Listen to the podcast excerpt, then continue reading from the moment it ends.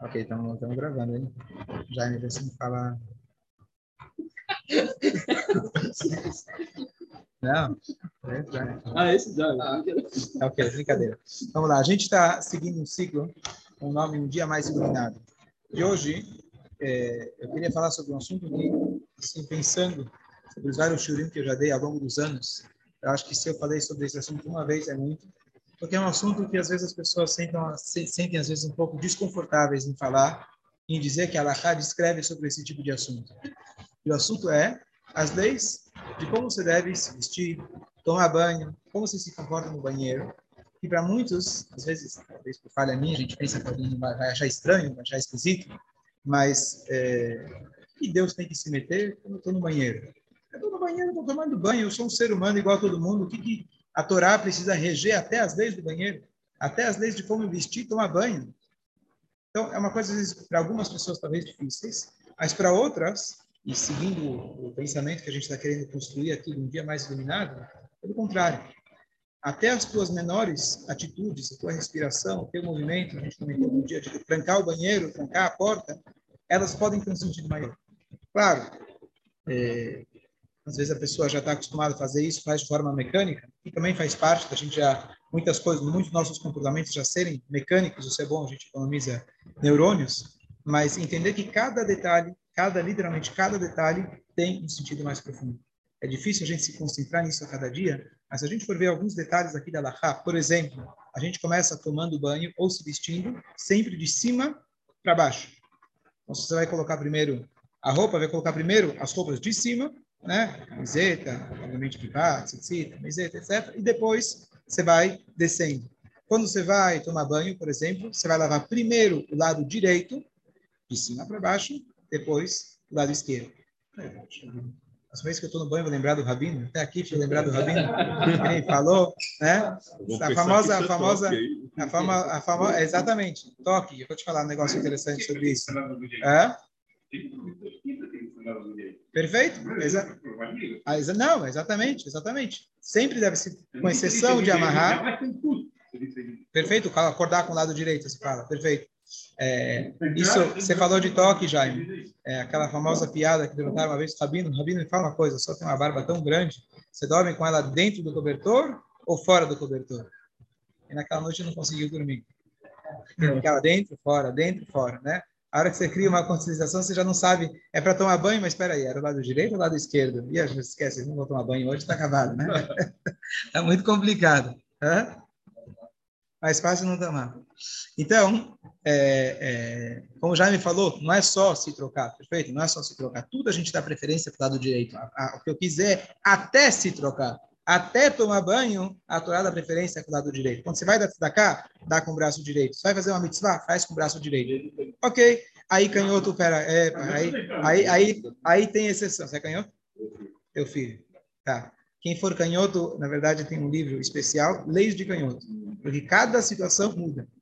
Porque a pergunta é, por que você vai usar o lado direito nessa mitzvah? Ah, porque é o braço mais forte. Ah, não, porque é o braço que, que, que ou que você tem mais força, ou que se dá preferência em geral, que está ligado com o resto, com a bondade, e assim por diante. Então, cada situação merece, eu não lembro de cor, uh, eu tenho a Raya, a Shalom era canhota, então comprei esse livro pensando nela, e duas das minhas filhas são canhotas.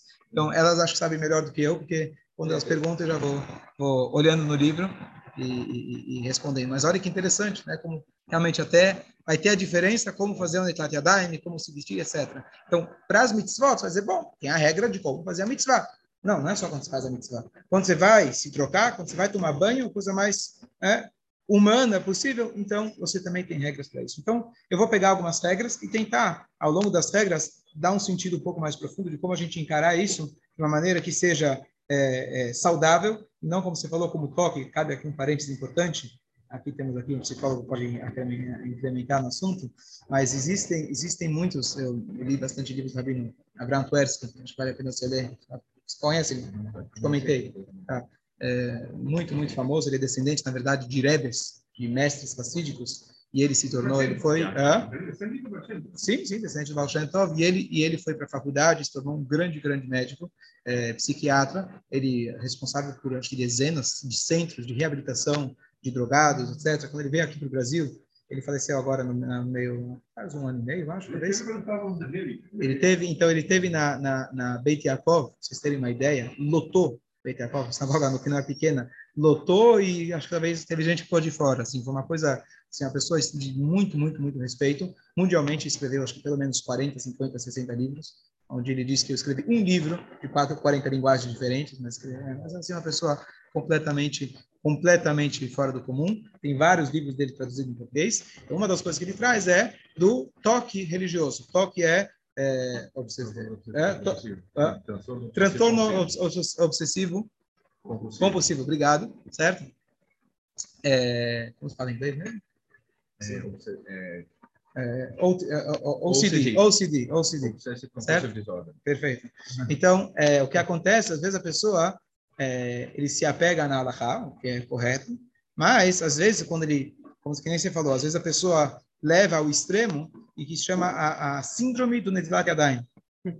Por quê? Tem situações, a gente comentou rapidamente, mas se você toca, se você coça o cabelo, você toca no sapato, você precisa fazer Netilat Yadayim, para você poder rezar, poder estudar. Então a pessoa está sempre, será que eu toquei? Será que não toquei? E aí a pessoa entra no negócio fica complicado. O que ele estava sempre dizendo é, isso aqui é uma questão é, é, psicológica ou psiquiátrica que não tem nada a ver com religião. A gente, a gente tem que, como rabinos, como pessoas religiosas, estar esperto para perceber até que ponto é esperado de você na Laha e até que ponto realmente a pessoa está com uma compulsão ligada ao estresse, ligada à ansiedade, ligada ao que for. Então tem que estar esperto e falar, não, esse cara é extremamente cauteloso com a lei, o cara lava a mão cada cinco, cinco, cinco minutos. Talvez ele é OCD, talvez ele tenha toque, não tem nada a ver, não é extremamente religioso, e sim uma pessoa com toque. Então, só uma coisa, dá um toque nas pessoas para saber o que, é religião e o que às vezes é toque. Então, é importante, é, especialmente nessas abacotas, exatamente onde aparece bastante desses, desses conceitos. Por exemplo, o, o, o que está no meio, né? Então, tem pessoas que a cada três minutos estão verificando se ainda está no meio. Isso não está na Lahá, não tem, não precisa ficar. Lahá fala, a cada tanto você deve verificar. Mas a pessoa com uma, né, uma obsessão a mais, a pessoa pode se pegar no tefilim achando que ele está fazendo, mas assim, a, a Torá tem que trazer para a gente tranquilidade. Se a Torá está trazendo muito estresse, não vale a pena verificar. Provavelmente não é a Torá que te traz o estresse. Às vezes é a nossa, nosso, né, nosso interior que precisa ser trabalhado. Procura aqui nosso amigo, fazendo a propaganda aqui. É, ah, vai, quer dar o telefone? Aqui está tá sendo. Quer? Pode falar. Procurem por Arthur. É. Sobrenome? Ah, se eu, se eu der aqui a referência e não der certo, vai cair em cima de mim, né? Mas é, Que assim, trocar de roupa. Quer dizer, trocar de roupa. Não pode trocar no quarto, tem que ser. Tá, então vamos uma coisa por vez. Então vamos, vamos começar a, a, as 10 na ordem. Espero que vocês tenham a paciência e, e, e a, na verdade, apreciar esse tipo de assunto que talvez por muito tempo eu evitei ou não, não, não elaborei. Mais uma coisa interessante sobre esse assunto, que se você entende que isso é importante e você é, adota esses costumes seus dias dia, no seu dia a dia, é um tipo de mitzvah, um tipo de alahá que não te compromete em nada. Tem mitzvot falar, poxa, para mim fazer isso é muito difícil. Para mim deixar de comer certas coisas ou trabalhar certo dia, para mim é muito difícil. Mas, poxa, o que te custa quando você for tomar banho, você lavar primeiro o lado direito? Te custa dois, três dias até você se acostumar. E, de repente, com coisas pequenas, você está se conectando com Deus, num momento que você nunca pensaria. E olha aí, você está fazendo uma mitzvah, uma extensão de uma mitzvah, uma lei judaica, uma coisa tão simples. Então, esse é o outro lado da moeda. Você vai dizer, bom... Se você fizer isso sem a intenção, você acaba também perdendo essa conexão. Perfeito, tá. Então, então é, é um ponto super importante em todas as áreas da nossa vida. É, que quando a gente torna, passa para o motor automático, né? Então, piloto automático, a gente perde muito do, do, do, sentido da coisa. Então, isso acontece, confesso, na tefilá. Você está rezando pela primeira vez, você vai ver a tradução, você vai tentar entender, você tem uma, toda uma concentração. Se você reza há 20 anos, as mesmas palavras, é difícil você se concentrar. Mas aí está aí o nosso trabalho, por isso a gente se estuda, por isso a gente tem que se concentrar, mas é o nosso trabalho. Mas não desmerece. O judaísmo ele começa de forma mecânica, muitas vezes. O judaísmo fala para você nascer com faça, depois você entende. Então não compromete. Se você fizer isso de maneira automática, sem pensar, está valendo igual. Não igual, falta, falta o coração, mas tá, tem um valor muito forte. Falar. Se você conhece alguém que faz tudo, você lembra aquela história? Eu tinha um pai que, Deus nos livre, estava com um filho muito doente. Ele chegou no, no Rebbe, falou: Rebbe, por favor, né, o mestre Cacete, não lembro quem era, falou: Meu filho é um sadico, por favor, salva ele. Ah, ele não é tão sadico assim, o Rebbe falou. Não, mas ele reza tanto. Ah, não é tanto assim. Ele começou a falar, falar, falar, e tudo que o pai falava, ele desmerecia. Até que ele vira, Rebbe, por que você está desmerecendo tudo que meu filho faz? Eu estou querendo salvar a vida dele. Não, se ele é tão perfeito como você está dizendo, já pode morrer. Entendeu? Então, você perguntou se, se vale fazer uma parte. Essa resposta é para tudo na vida, claro. Sem dúvida nenhuma. Se a gente quer o tudo ou nada, a gente normalmente fica com nada. E não tem... Se alguém faz tudo, já não pertence mais nesse mundo. Então, é, é o único jeito. Não tem outra forma. Fala, mas... mas...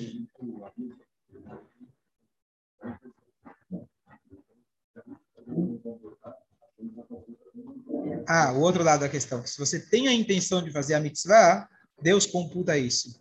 No sentido espiritual, em parte está correto, mas assim, em leis práticas no judaísmo, se alguém está, o exemplo mais absurdo, a pessoa está no meio de uma guerra, e ele está sem o tefilino, a pessoa foi presa, está lá num campo de concentração, está sem o tefilino, o cara está muito chateado por isso. E ele fala, vou fazer a meditação como que eu tivesse agora colocando o tefilino.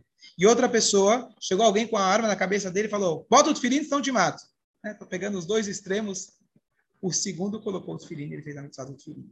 Claro que Deus não vai culpar aquela pessoa e vai considerar a vontade daquela pessoa. Mas isso aqui é para deixar bem claro que o mundo das intenções, né, o mundo vindouro está cheio das boas intenções. E boas intenções são essenciais, importantíssimas, porém, porém, o judaísmo, antes de tudo, conta a realidade, a prática. Eu quis te ajudar, né? Quem é o sábio?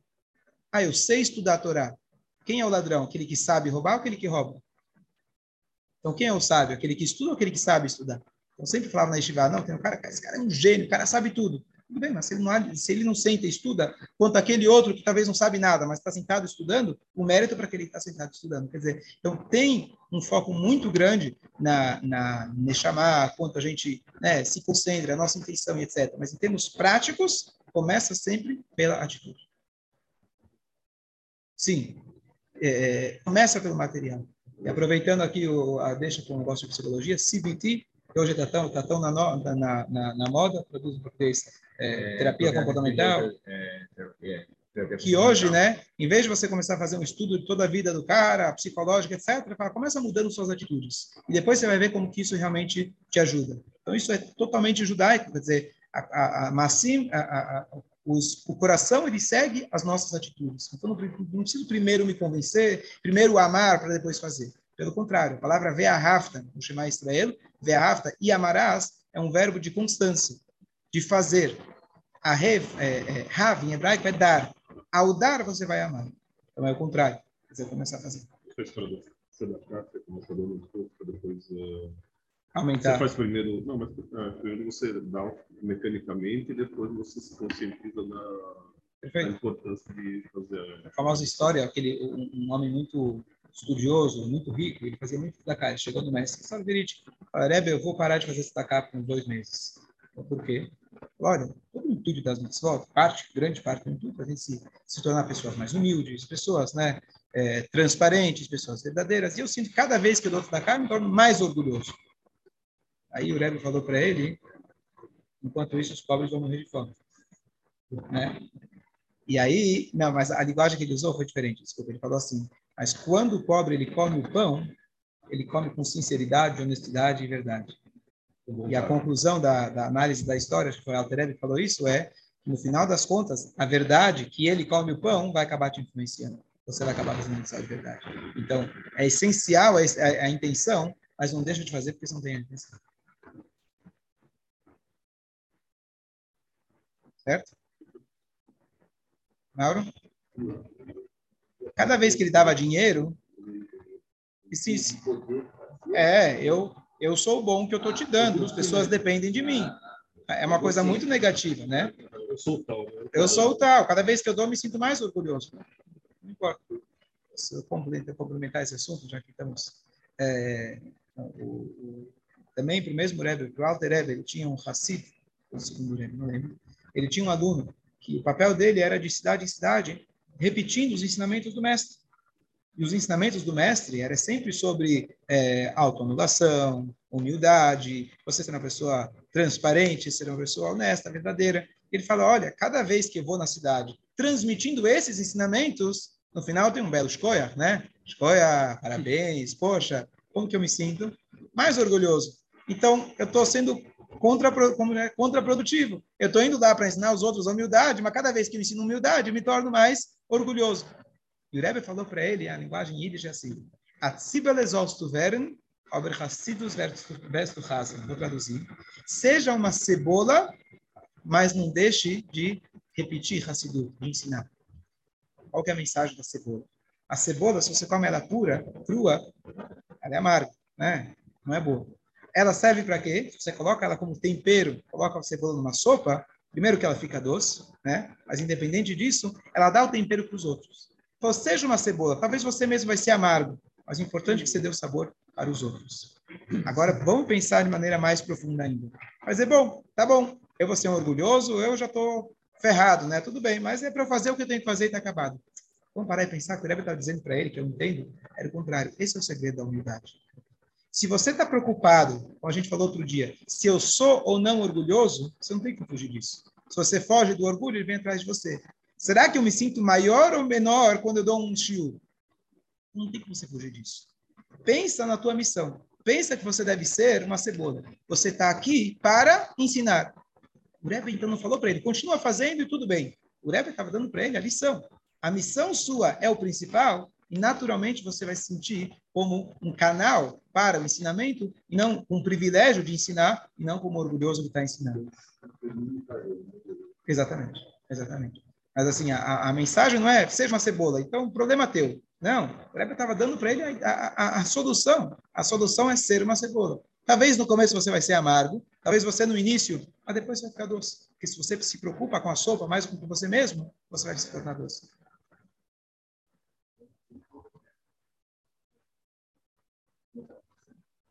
Pessoa não tem a consciência, mas a, a, quando a pessoa não tem consciência, vamos dizer no caso que a pessoa está ensinando o Torá, certo?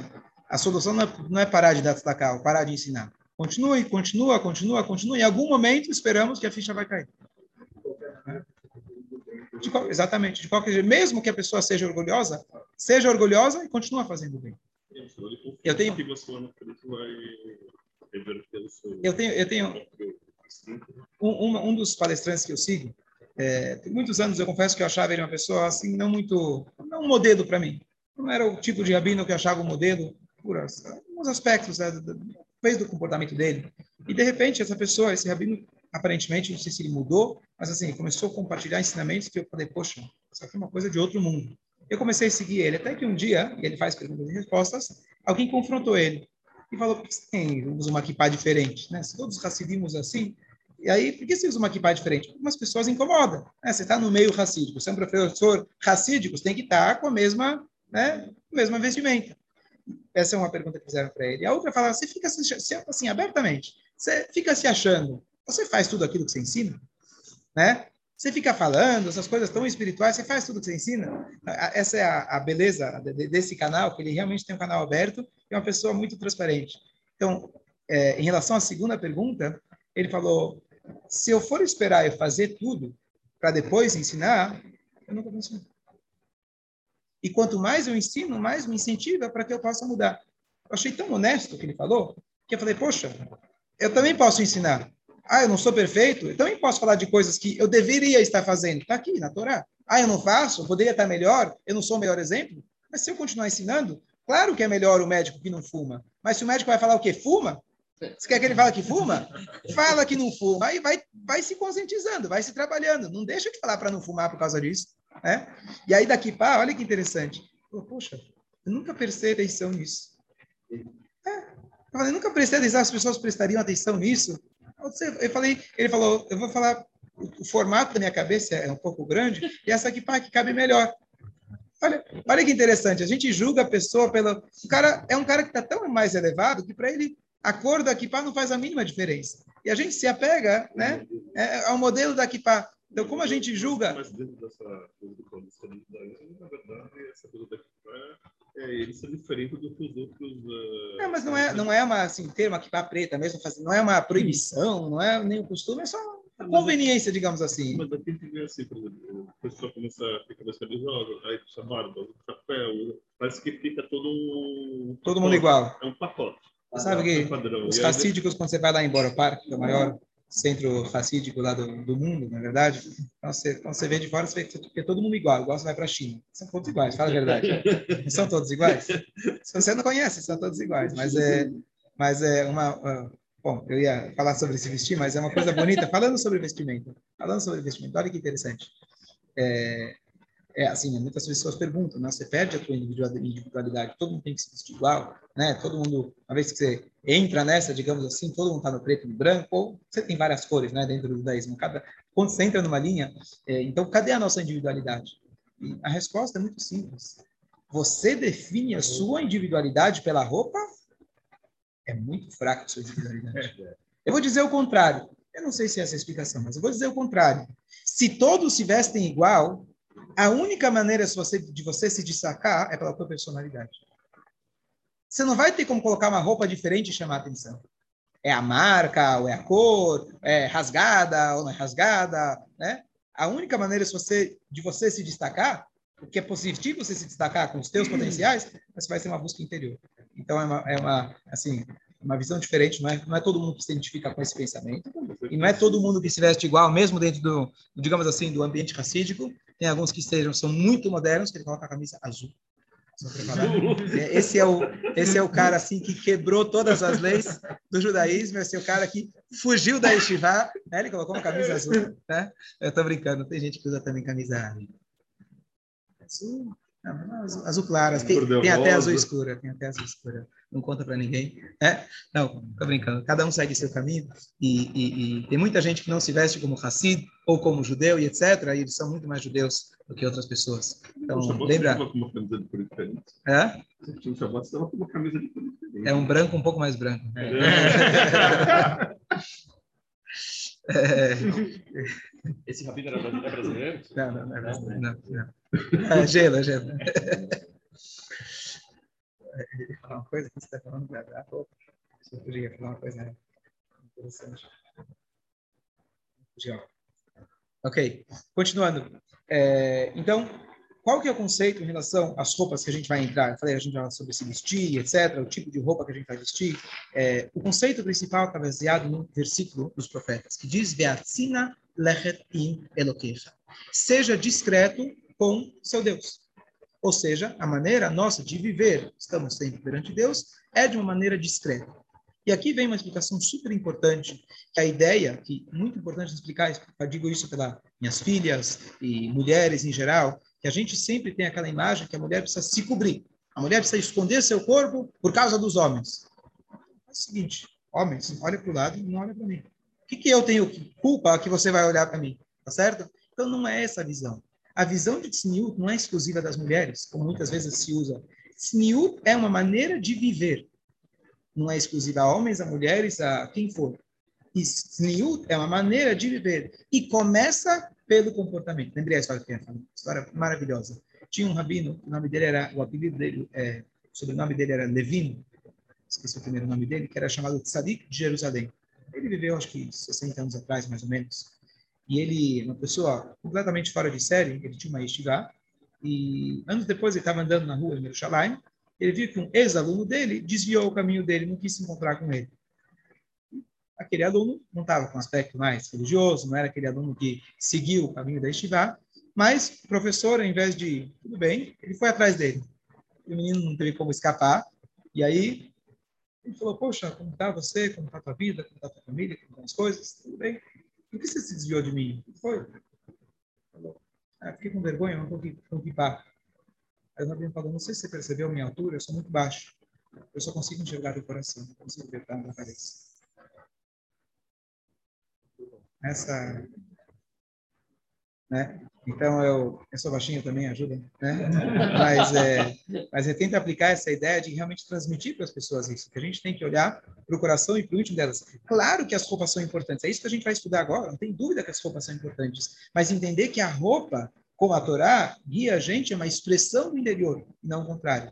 Por isso é muito grave quando você tem uma pessoa com toda a vestimenta e ele se comporta de uma maneira completamente diferente da Tzniut. Por exemplo, falar com algo que acontece muito no meio é, vou falar de mim, vou falar de outros. Pode acontecer muitas vezes. Tá vendo? Aquela pessoa não se veste adequadamente. Não tem coisa mais não recatada do que você comentar sobre o jeito que o outro está se vestindo. Quer dizer, eu fui olhar na vida do outro, né? Eu fui ver como é que ela se veste. Não sou o pai da criança, eu não sou o professor da classe que sou, tenho que educar. Eu simplesmente estou de olho na vida dos outros e comentando. Isso é pior, muito pior, do que a pessoa que se vestiu, se é que ela se vestiu da maneira inadequada, tá certo? Isso é muito pior. Então, de novo, sem desmerecer a parte é, su, é, assim, é, superficial, digamos. É importantíssimo o que a gente vai ler sobre as roupas, etc. Mas vamos entender que a essência de tudo isso, e quando a gente vai transmitir, digo pelas minhas filhas, que é um conceito difícil, né? vestir meia a partir dos três, é, é, vestir saia a partir dos três anos, meia quando sai de casa, difícil. É um país é, quente, não é uma coisa simples. Então, se você transmite com isso, tem que colocar, tem que colocar, é difícil, especialmente hoje em dia, você transmitir isso. Então, a, o nosso trabalho é realmente entender que a tzniut é uma expressão daquilo que está lá dentro. Tentar entender, tem coisas que não dá para entender, como a esposa fala, não vem com história, né? Que ela fala, a professora, não vem com essa história falando, é maravilhoso, é bonito, olha como é legal. Não, às vezes é difícil mesmo. Às vezes eu preferia muito estar com uma manga curta e com uma saia curta, porque simplesmente é mais confortável e me sinto melhor.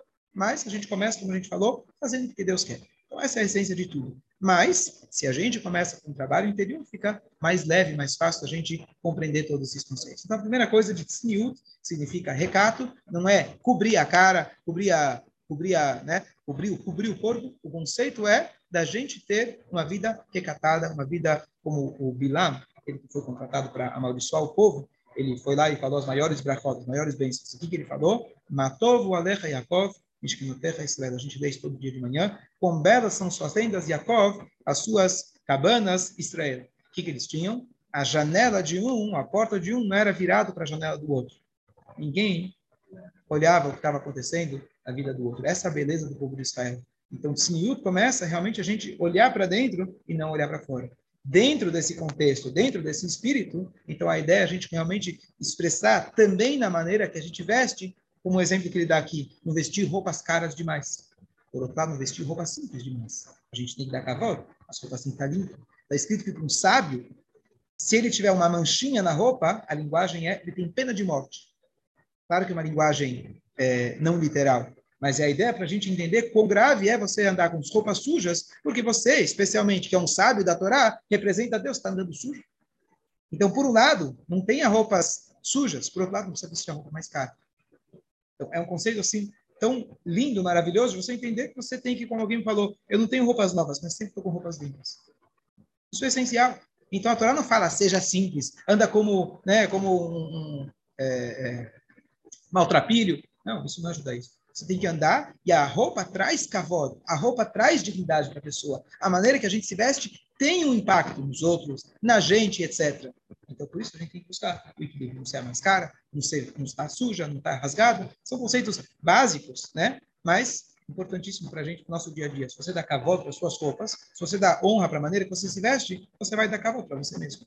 Então, aqui concluo o primeiro conceito, mas só é, abrir aqui para as perguntas. Fala. Não é, não tem a ver com roupa, mas acho que tem uma que